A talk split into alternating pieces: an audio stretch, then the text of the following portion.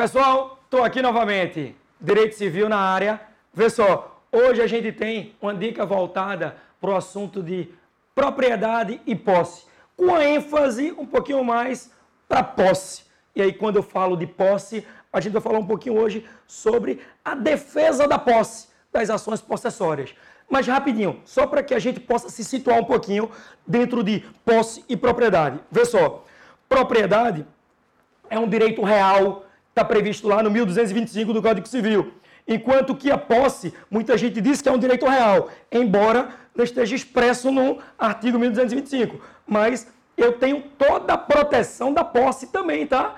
Cuidado, posse e propriedade eu tenho essa proteção, diferente da detenção, que aí não interessa para a gente nesse momento. Mas a detenção eu não tenho essa rigidez, essa proteção.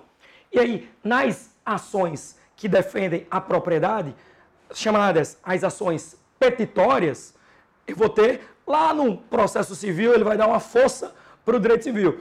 Mas aqui, o foco da gente é falar um pouquinho sobre as ações possessórias, sobre o caráter fungível das ações possessórias. Então vamos lá.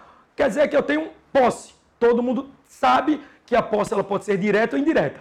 Posse direta é aquela que eu estou exercendo diretamente o meu direito, a minha posse propriamente dita, sobre a propriedade. Enquanto que uma posse indireta é muito associada àquele que não está exercendo o seu direito, é, vamos dizer assim, in loco, mas detém aquela propriedade. Né? A figura da posse indireta. Vê, se alguém tenta violar a sua posse, aluguei um imóvel, vê, não sou nem dono, aluguei e de repente alguém quer me tirar dali. Eu tenho um contrato, estou acobertado, como é que fica? Eu posso me defender? Pode, pode se defender. A gente vai falar um pouquinho até de algumas questões processuais, mas que está inserido dentro, dentro do direito civil. E como é que eu vou me defender dessa violação? Você vai se defender através das ações possessórias que aí eu vou ter aqui, em especial, três. A dica da gente de hoje, em cima dessas três. O interdito proibitório, certo? A manutenção de posse e a reintegração de posse.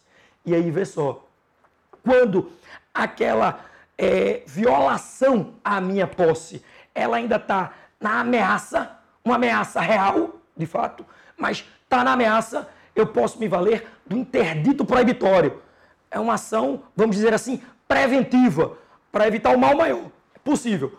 Mas se aquela ameaça ela já extrapolou né, e entrou no que a gente chama de uma turbação.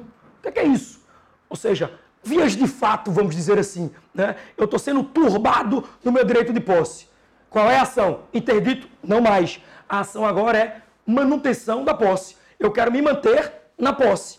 Mas pode acontecer daquela turbação ser extremamente rápida e aí eu perder a posse. Ou seja, ocorrer o esbulho. E aí o esbulho é quando eu perco a minha posse. Qual é a ação agora? É a reintegração da minha posse, porque agora eu já perdi. Mas fiquem atentos, porque é muito comum eu entrar com o interdito, porque eu ainda estou na ameaça, e de repente, do dia para a noite, eu ter sofrido o esbulho. Aí você, opa, Entrei com a ação errada?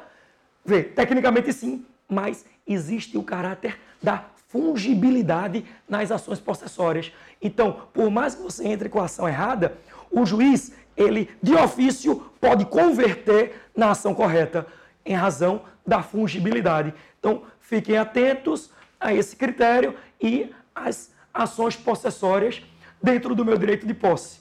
Beleza? Beijo no coração, abraço em todos e até a próxima.